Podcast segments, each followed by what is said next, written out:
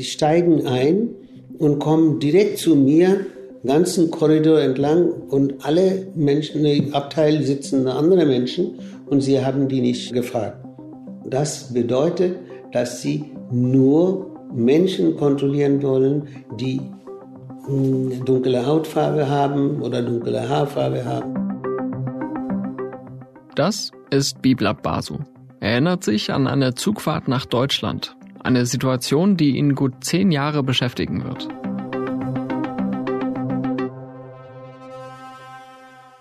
Das war mir ziemlich klar, als ich vom Fenster gesehen habe, dass zwei Polizeibeamten in den Abteil einsteigen. Das habe ich sogar meiner Tochter gesagt. Äh, schau mal, da sind zwei Polizeibeamten, du wirst sehen, die, sind, die werden hier einsteigen und die werden direkt zu uns kommen. Sie meinte, ach bestimmt nicht und du hast immer Verdacht auf Polizeibeamten, dass sie äh, dich kontrollieren. Da habe ich gesagt, ich habe nicht nur Verdacht, sondern ich weiß, dass sie das machen. Racial Profiling lautet der Vorwurf, den Bibla Basu der Bundespolizei macht. Eine Kontrolle aufgrund der Hautfarbe. Von solchen Erfahrungen berichten immer wieder Menschen in Deutschland, die keine weiße Hautfarbe haben. Basu zum Beispiel ist in Indien geboren, kam aber schon 1979 nach Berlin. Meistens sagt die Polizei in solchen Fällen, Kontrolle nach Hautfarbe machen wir nicht, das ist ja illegal. Aber Betroffene sagen, ich erlebe es doch und werde diskriminiert. Und dann passiert meistens nichts. Biblat Basu wollte das nicht hinnehmen und ist vor Gericht gezogen, bis zu einem Urteil des Europäischen Gerichtshofs für Menschenrechte. Die Ampelkoalition will jetzt das Bundespolizeigesetz anpassen. Und dann gibt's noch Zwischenergebnisse einer lange erwarteten Polizeistudie. Ich sag nur Horst Seehofer. Die Details gibt's jetzt.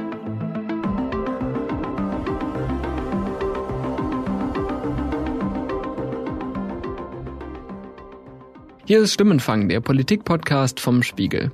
Am Mikrofon ist wieder Marius Mestermann. Diese Folge ist in Zusammenarbeit mit Jovina Kostreva von Spiegel TV entstanden. Wir machen weiter mit der Geschichte von Bibla Basu. Die ist nämlich mehr als eine Reihe von unangenehmen Begegnungen mit der deutschen Polizei.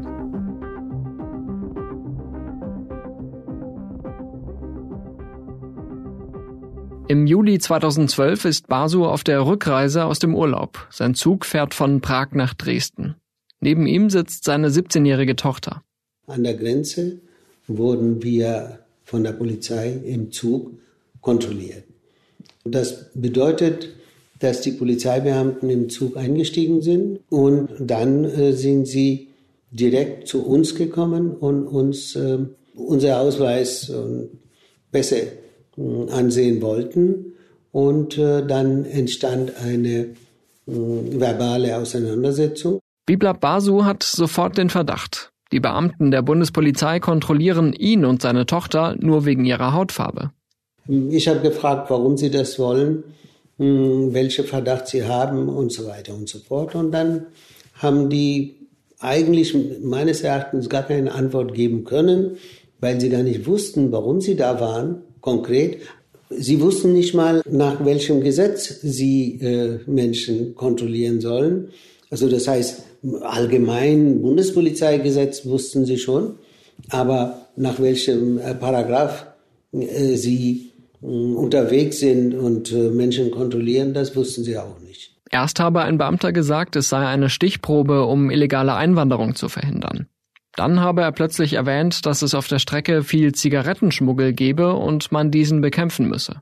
Sie haben einen Fehler gemacht, weil Sie erstmal Migrationskontrolle und hm, Routinekontrolle gesagt haben und dann kommen Sie mit Schmuggelkontrolle. Hm, das ist äh, nicht erlaubt, von einer zur anderen zu springen. Ähm, dann meinte, okay, okay, ich will auch mit Ihnen nicht diskutieren und dann äh, schönen Tag noch und dann ist er weggegangen. Aber damit ist die Auseinandersetzung nicht vorbei. Bibla Basu ist 71 Jahre alt und engagiert sich seit Jahrzehnten als Aktivist gegen Diskriminierung. 2001 hat er in Berlin die Beratungsstelle Reach Out mitgegründet, kurz danach die sogenannte Kampagne für Opfer rassistischer Polizeigewalt. Als er im Juli 2012 im Zug kontrolliert wird, weiß Basu, was er zu tun hat. Es ist nicht die erste und auch nicht die letzte Kontrolle, die er erlebt, aber es ist die wahrscheinlich folgenreichste. Basu lässt sich den Dienstausweis des Beamten zeigen, der seine Papiere sehen will. Er ist überzeugt, dass er nur wegen seiner Hautfarbe kontrolliert wurde, und da ist das Grundgesetz eindeutig. Niemand darf wegen seines Geschlechtes, seiner Abstammung, seiner Rasse, übrigens umstrittene Passage im Grundgesetz, über deren Reform noch diskutiert wird, seiner Sprache, seiner Heimat, und Herkunft, seines Glaubens, seiner religiösen oder politischen Anschauungen benachteiligt oder bevorzugt werden. Deshalb zieht Basu vor das Verwaltungsgericht Dresden.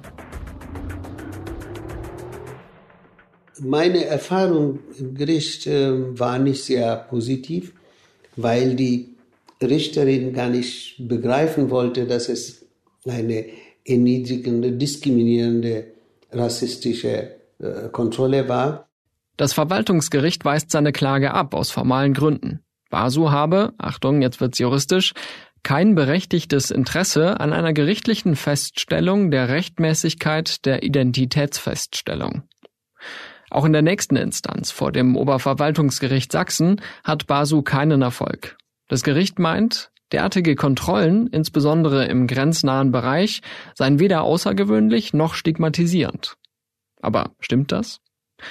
Klar, die Bundespolizei kontrolliert regelmäßig in Zügen und an Bahnhöfen in Grenznähe. In der Fachsprache heißt das verdachtsunabhängige Personenkontrolle. Viele kennen auch den Begriff Schleierfahndung. Solche Kontrollen führt aber nicht nur die Bundespolizei an der Grenze durch, sondern zum Beispiel auch die Polizei Berlin an sogenannten kriminalitätsbelasteten Orten, wo regelmäßig mit Drogen gedealt wird. Aber wenn es keinen konkreten Verdacht gegen eine Person gibt, nach welchen Kriterien kontrollieren die Beamtinnen und Beamten dann? Fragen wir einen Polizisten, genauer gesagt den Vizechef der Gewerkschaft der Polizei, GDP.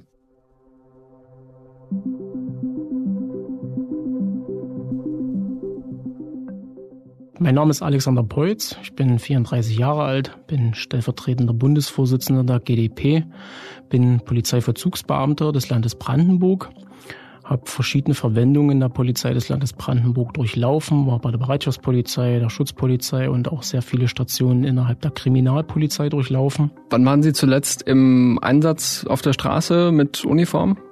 Das letzte Mal, glaube ich, letztes Jahr im Sommer gewesen, ähm, im Streifenwagen, so wie man es kennt, mit Uniform und ganz normal Streife gefahren. Die alltägliche Polizeiarbeit.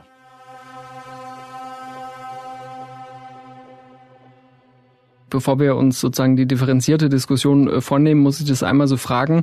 Gibt es Rassismus bei der deutschen Polizei?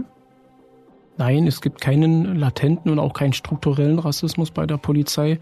Wichtig hier zu sagen ist, ähm, wir sind und bleiben Teil dieser Gesellschaft und wir sind auch Menschen.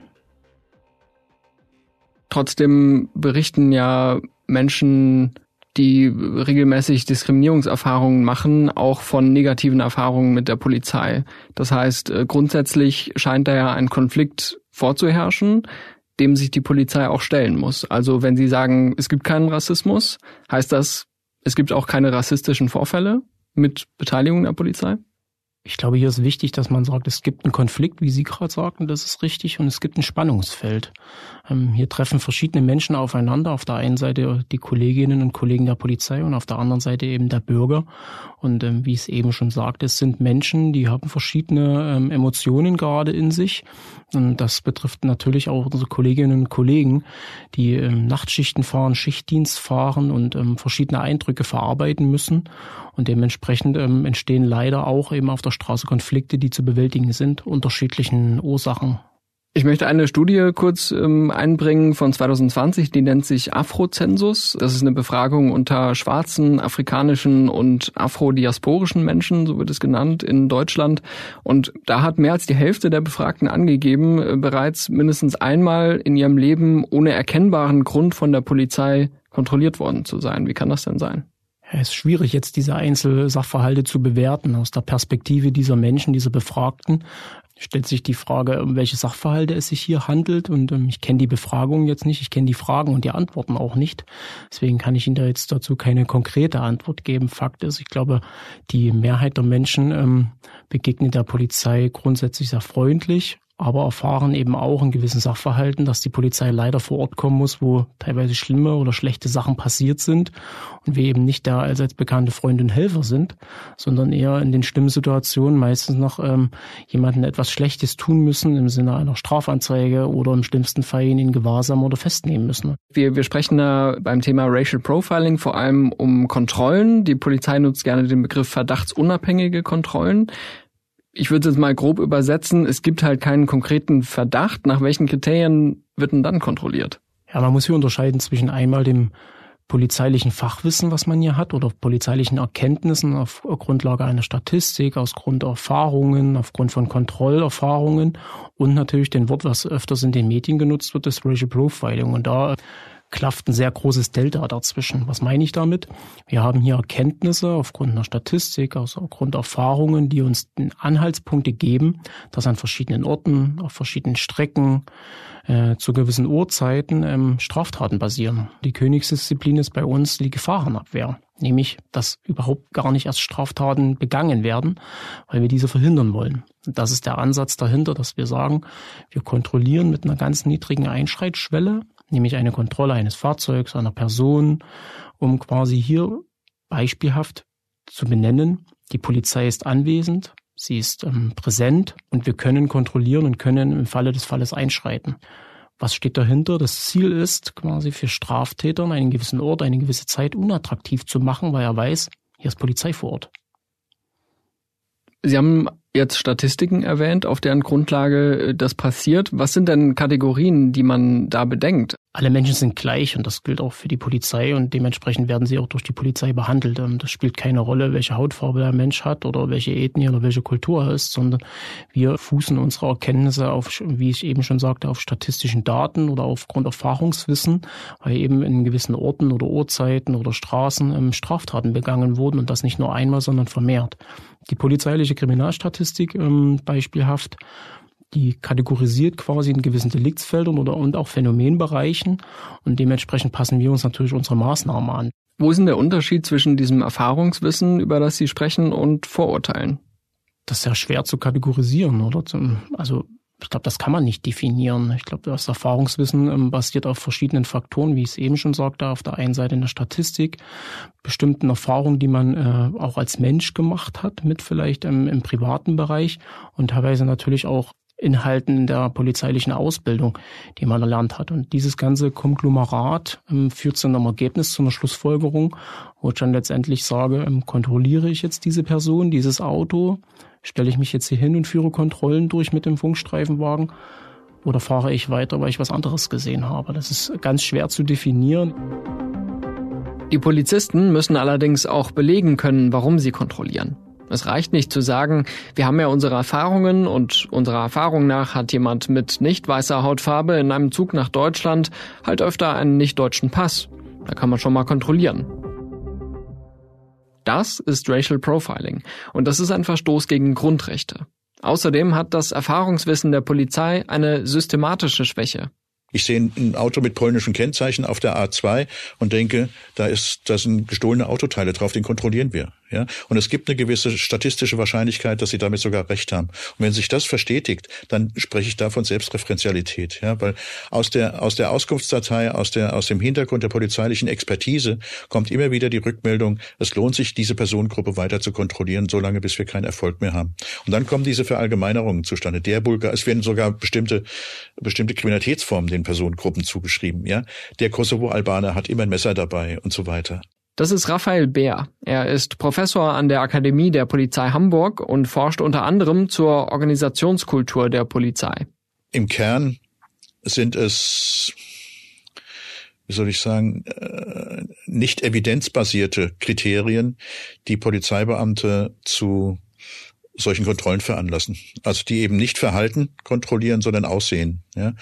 Nun muss man allerdings auch sagen, mittlerweile hat sich das natürlich auch in der Polizei rumgesprochen, dass man das nicht darf. Ja. Also sie sind ja nicht blöd.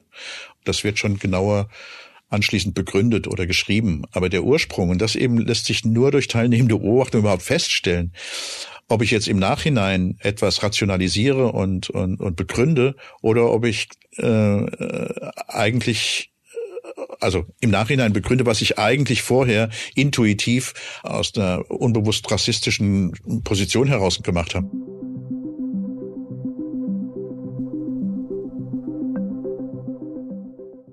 Das ist ein entscheidender Punkt. Wir wissen oft nicht genau, warum verdachtsunabhängige Kontrollen stattfinden. Betroffene sprechen von Racial Profiling, weil sie den Eindruck haben, ihre Hautfarbe sei der Grund. Die Polizei beruft sich auf ihr Erfahrungswissen und auf interne Statistiken. Wer hat recht? Es gibt zwar einige Umfragen über Rassismuserfahrungen in Deutschland, zum Beispiel den eben genannten Afrozensus, und es gibt auch Studien dazu, wie Polizeibeamte denken.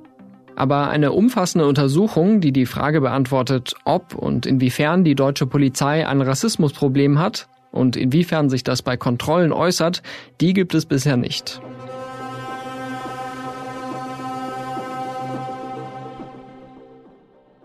Das hat auch mit der politischen Debatte vor drei Jahren zu tun. Der Kontext damals? Es gibt reihenweise Enthüllungen über rechtsextreme Chatgruppen bei der Polizei. Hessen, NRW. Es wird gegen Beamte ermittelt, die rechtsextremen Prepper-Netzwerken angehört haben sollen. Gleichzeitig sprechen weltweit Betroffene über Rassismuserfahrungen. Black Lives Matter. Und es gibt den Vorwurf der SPD-Vorsitzenden Saskia Esken, es gebe latenten Rassismus in den Reihen der deutschen Sicherheitskräfte.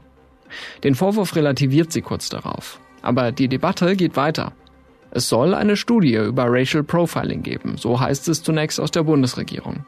Aber dann nach dem Willen von Bundesinnenminister Seehofer soll es keine Studie zu sogenanntem Racial Profiling bei der deutschen Polizei geben. Ein Sprecher Seehofers verwies darauf, dass eine solche Praxis den Beamten per Gesetz verboten sei. Es war ja dieser Dreisprung von Seehofer. Racial Profiling ist verboten, deshalb gibt es das nicht und deshalb brauchen wir auch keine Forschung. Ja, weil für etwas, was es nicht gibt, braucht man keine Forschung. Das Ergebnis, es wird zwar eine Studie bewilligt, aber die dreht sich nicht um Rassismus bei der Polizei oder Racial Profiling. Sie heißt Motivation, Einstellung und Gewalt im Alltag von Polizeivollzugsbeamten und wird von der Deutschen Hochschule der Polizei in Münster durchgeführt. Insgesamt wurden mehr als 50.000 Beamtinnen und Beamte einbezogen. Im April wurden erste Zwischenergebnisse veröffentlicht.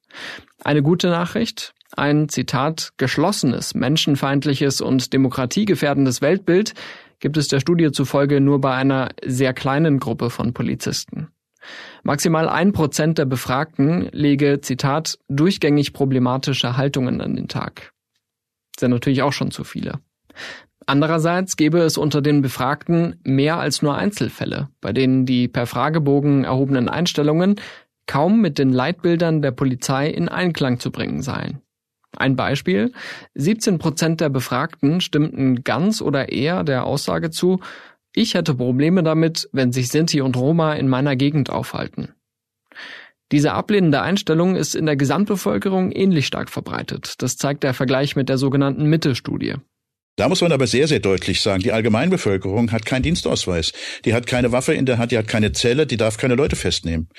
Und deswegen wehre ich mich so dagegen, das an Zahlen festzumachen. Denn es ist doch völlig uninteressant, ob ich bei einem Gesamtkorpus von äh, über 370.000 Polizeibeamten sage, davon sind so und so viel Prozent rassistisch belastet oder rassifizierend im Alltag. Solange ich nicht weiß, wo diese paar Prozent arbeiten. Ja? Wenn die in irgendwelchen äh, Büros sitzen oder in Stäben äh, oder in Verwaltungen, dann ist es doch was ganz anderes, als wenn diese Menschen draußen rumlaufen und Publikumskontakt haben und möglicherweise Publikumskontakt haben zu Personen, die sowieso keine große Definitionsmacht haben. Ja? Und das muss doch, das muss doch die, die Sorge sein, dass Polizisten in exklusiven Situationen eben sehr machtvoll handeln können. Zum Beispiel bei Personenkontrollen in der Öffentlichkeit. Raphael Bär hat schon angedeutet, dass sich Probleme in der polizeilichen Praxis nur durch teilnehmende Beobachtung erkennen lassen, also durch die Begleitung im Alltag. Das haben die Münsteraner Forscher auch an mehreren Dienststellen gemacht, allerdings jeweils nur sechs Tage lang. in sechs Tagen kennt man maximal die Vornamen der Beteiligten und weiß, in welchem Revier man unterwegs ist. Was man nicht weiß, ist, was die Leute wirklich denken. Denn Polizisten sind ja nicht dumm. Und sie sind vor allen Dingen äh, sehr stark daran orientiert, ähm, immer abzuchecken, was ähm, sie in ihrer Rolle als Polizist sagen müssen und was private Meinung ist. Und das löst sich erst nach ganz, ganz langer Zeit auf. Wir sprechen da von teilnehmenden Beobachtungsphasen von sechs Monaten, wo man praktisch so ein Verhältnis herstellt, wo die einem auch glauben, dass sie nicht reingelegt werden. Der Forscher, die Forscherinnen wollen so schnell wie möglich hinter die Kulissen schauen und Vertrauen gewinnen. Und die Betroffenen, die Feldteilnehmer wollen natürlich gut dastehen und es richtig machen. Und das dauert unheimlich lange, bis man da sozusagen eine Ebene gefunden hat, wo man sagen, okay, das ist jetzt authentisch. Wir waren auch mit der Leiterin der Studie in Münster für ein Interview verabredet. Nach unserer Einstiegsfrage, ob die deutsche Polizei ein Rassismusproblem habe, hat sie das Gespräch allerdings abgebrochen. Diese Frage könne nicht provokativ vorab gestellt werden. Wir bedauern, dass wir das Gespräch nicht führen konnten. Wer sich für die Details der Studie interessiert, findet den Link in den Show Notes. Klar ist aber, die Forschung hat weiterhin Lücken. Auch das macht die Debatte über Racial Profiling so schwer. Dazu kommt, dass das Vertrauen in die Polizei bei Menschen mit Diskriminierungserfahrungen oft leidet.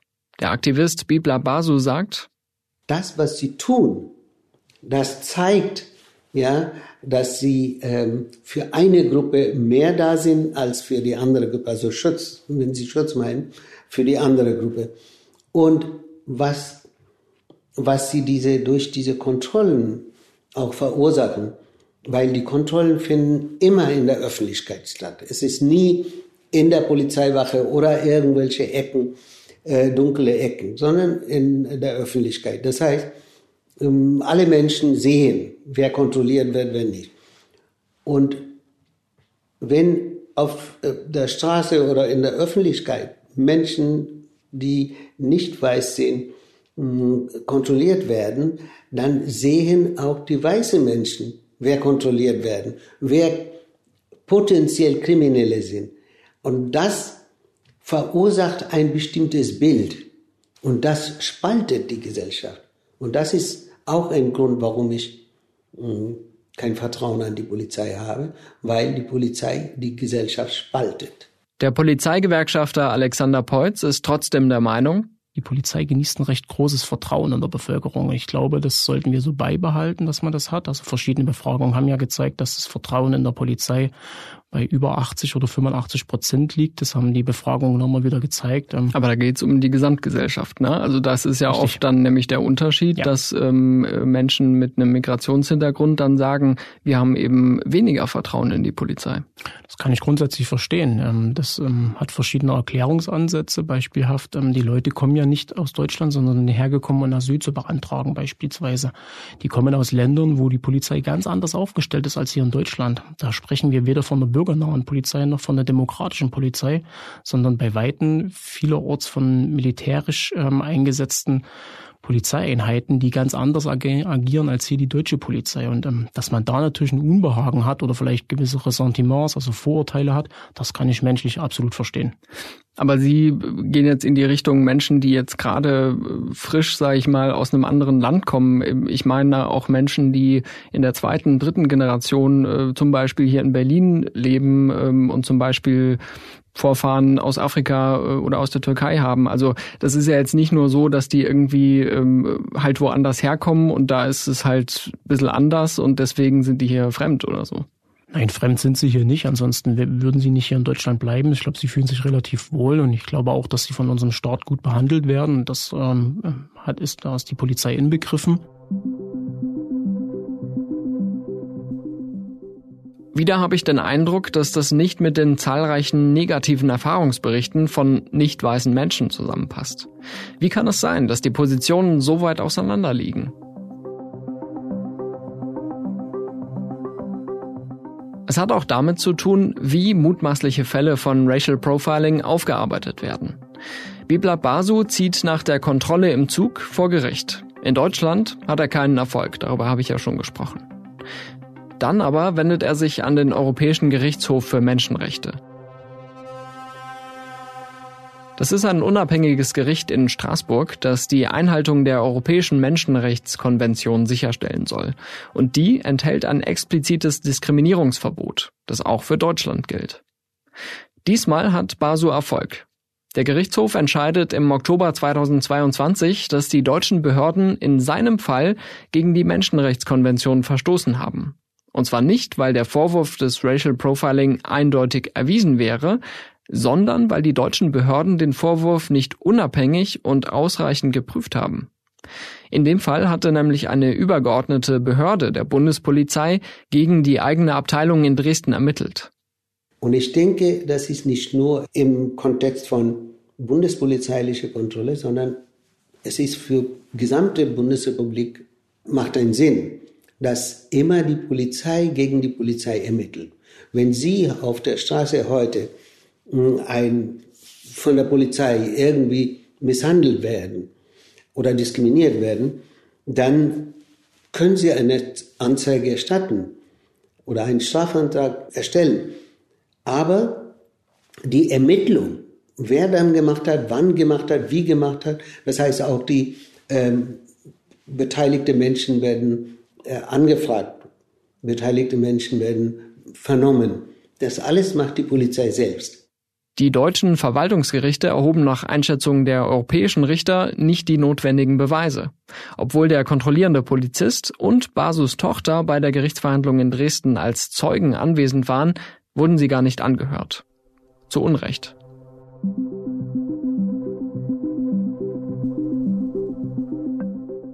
Es ist genug tun. Es ist, ähm, ich sehe das als ähm, meine langjährige Arbeit zu einem Schluss gebracht.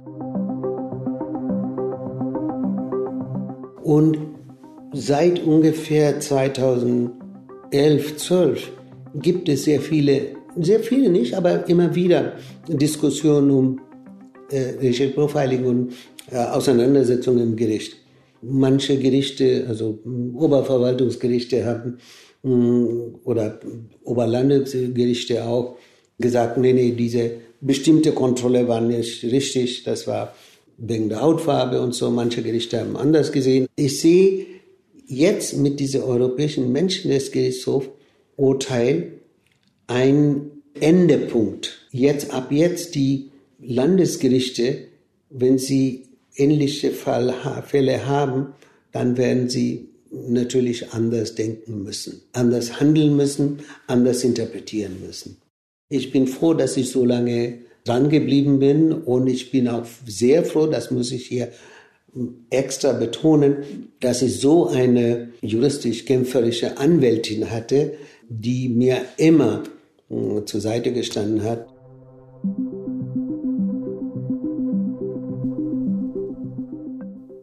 Gut zehn Jahre lagen zwischen dem Vorfall und dem Urteil. Es ist noch nicht klar, welche politischen Konsequenzen das in Deutschland haben wird. Aber die Ampelkoalition plant eine Reform an anderer Stelle. Wer sich von der Bundespolizei anlasslos kontrolliert fühlt, soll dafür von den Beamten künftig eine sogenannte Kontrollquittung verlangen können. Das wollen SPD, Grüne und FDP im Bundespolizeigesetz festschreiben und damit Racial Profiling zumindest an der Grenze vorbeugen. In Bremen gibt es seit dem vergangenen Jahr schon eine ähnliche Regelung für die Landespolizei. Biblab Basu würde sich allerdings mehr wünschen. Zum Beispiel ein vollständiges Ende verdachtsunabhängiger Kontrollen. Das fordert auch die Linkspartei. Aber das wird es wohl kaum geben, weil die Polizei und die Regierungsparteien an solchen Kontrollen grundsätzlich festhalten.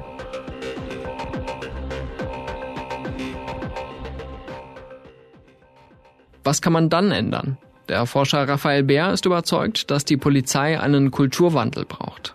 Ich habe den Verdacht, dass wenn wir von Rassismusproblemen sprechen und Diskriminierung, dass wir immer diejenigen im Blick haben, die an der Basis arbeiten, ja, die tatsächlich noch Kontakt zum Publikum haben und die auch in Situationen kommen, die schwierig sind und die dann auch viele Fehler machen und wo es auch viele, so, dass wir aber nie die Spitze der, äh, der Behörde oder der Einrichtung thematisieren. Also die Gewerkschaftsfunktionäre thematisieren ihre eigenen äh, diskriminierenden Gedanken und, und Haltungen und, und äh, Dinge nicht. Polizeivorgesetzte auch nicht, Führungskräfte. Da fängt's aber an. Ja. Der Polizeigewerkschafter Alexander Peutz verweist darauf, dass die Polizei in den vergangenen Jahren dazugelernt habe. Wir haben das Format der interkulturellen Kompetenz und wir gehen ganz offen mit verschiedenen Ethnien rum. Und auch die Polizei wird sich dementsprechend vom Personal verändern. Wir haben schon verschiedene Kolleginnen und Kollegen aus verschiedenen Ethnien, Kulturen, aus verschiedenen Ländern, die sich bereit erklärt haben, diesen Polizeiberuf zu erlernen. Und allein das zeigt schon, dass quasi diese Polizei auch in der Lage ist, sich weiterzuentwickeln.